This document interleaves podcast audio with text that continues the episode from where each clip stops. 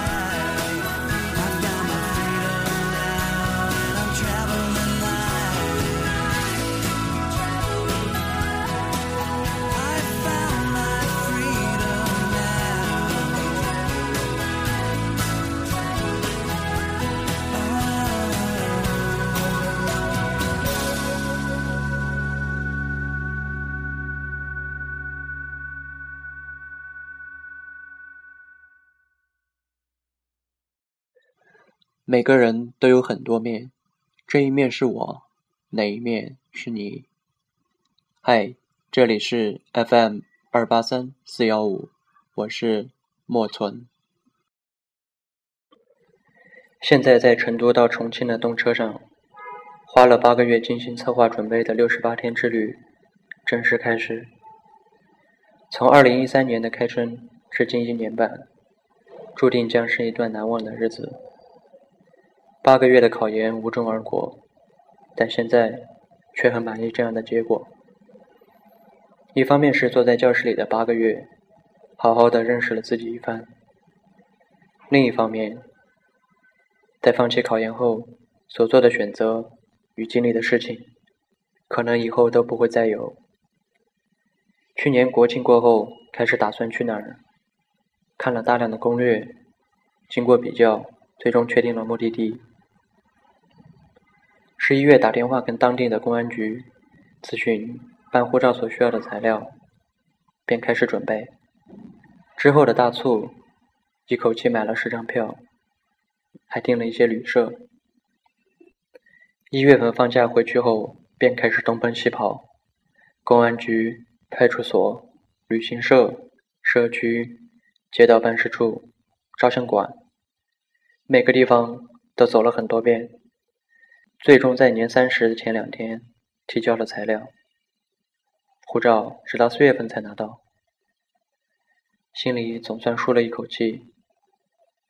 六月份开始办的签证和保险，六月二十日拿到了飞签与马签，六月二十六日办好了蓝卡签，这样就算是完成了出行前的最后一步。走的时候跟小熊道了别，然后悄悄的上了路，没有跟多少人提起过，因为不想去颠覆自己在别人心目中的形象，也怕被捧得太高，会被摔得太惨。看着窗外，竟然没有十足的兴奋。这六十八天，我会看到什么？拭目以待。二零一四年。六月二十九日，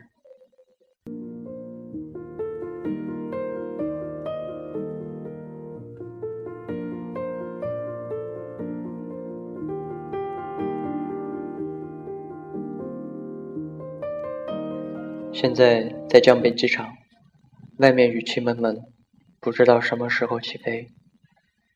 昨天下午，笛子在出站口接的我，然后坐轻轨走路到了他住的地方。这算是第二次到重庆，开春的时候路过了一回。他女朋友在家等着，订了电影票，说是一会儿去看变形金刚。之后出了门，一起去吃了重庆的老火锅，一个格子一个格子分开着的。跟笛子喝了一杯梅子酒，然后觉得不够，又喝了一瓶金酒。结果后面脑子都很大。走起路来都有点颤，看来真的还是不擅长喝酒。吃完饭以后，他们带我去了观音桥，类似于春熙路那种，街道跌宕起伏，就像迷宫一样，人很多。民生银行下面有一个冰月喷泉，蛮有意思的。在华谊看的电影，电影很长，中间几度昏昏欲睡，看完都十二点过了。然后便回家，三个人挤在一张床上。早上很早就醒了，外面依然在下雨。笛子把我送到了轻轨站。虽然待了不到一天，但真的很开心。跟他在一起，没有让残酷的岁月得逞，一切都像十年前那样，没有任何的拘束、客气与隔阂。他说过几天他们打算回去，因为在这边生活有一点点艰难，工资不多，也没有多少朋友。听了以后，心里挺不是滋味的。他们问了我的行程，说很是羡慕。我知道，那里面是真诚，没有任何的嫉妒。买电影票，请吃火锅；买饮料，爆米花。尽管不富有，但没有丝毫的吝啬。看在眼里，暖在心里。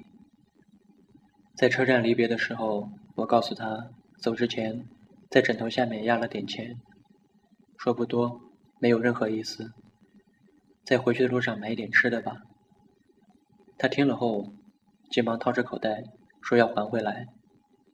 我止住了，最后拥抱了一下。拍了拍他肩膀，便头也没有回，走进了车站。不知道下次见面会是什么时候，会在哪里，但我知道，无论何时何地，我们都会一如当年，一成不变。去往下一站，我会看到什么？六月三十日，雨，在重庆。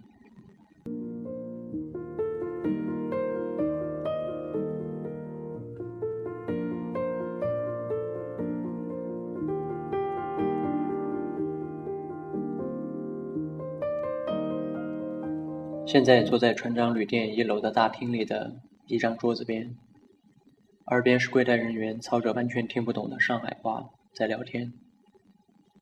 昨天晚点了将近四个小时，到达旅店的时候已经六点。中间吃了两顿鸡餐，可能是作为一种补偿吧。起飞了很久才看到蔚蓝的天，飞机一直几乎都躲在云里。两个小时后着陆在虹桥，到酒店的路还算好找，地铁加步行，最终总算到达。地理位置还不错，遗憾的是，并不是如想象中的那样电如其名。酒店真的没有建在一艘老船上。放好东西后，便迫不及待地去了外滩，想去验证一下曾经在书刊上看过无数遍的景象，是否如想象般那样。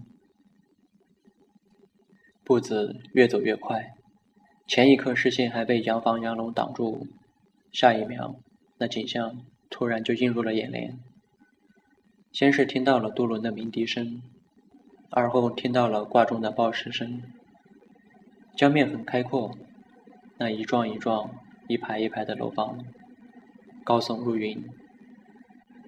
劲茂、东方明珠、环球中心，这些曾听过无数遍的，终于就近在眼前。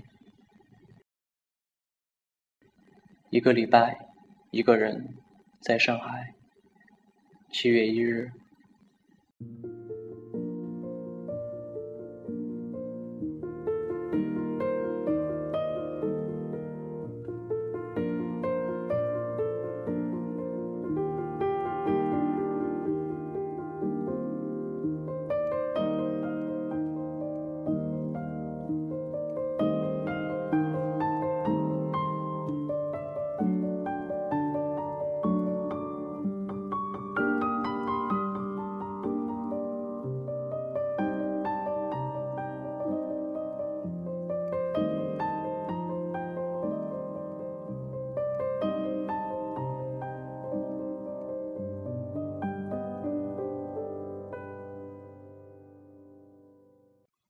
一句话，一首歌，一段故事，一个人。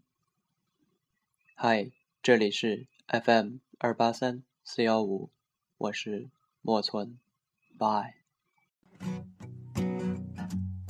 六根。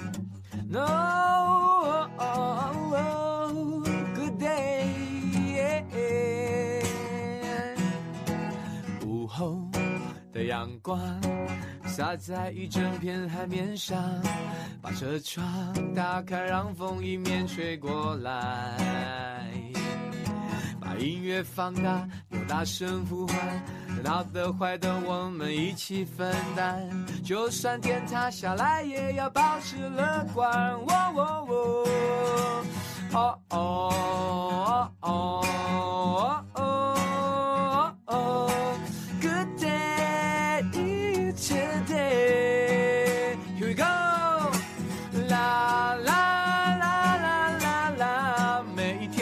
充满着期待，啦啦啦啦啦啦生活像冲浪一样精彩，啦啦啦啦啦啦！大雨后彩虹就要出来，希望一直都在。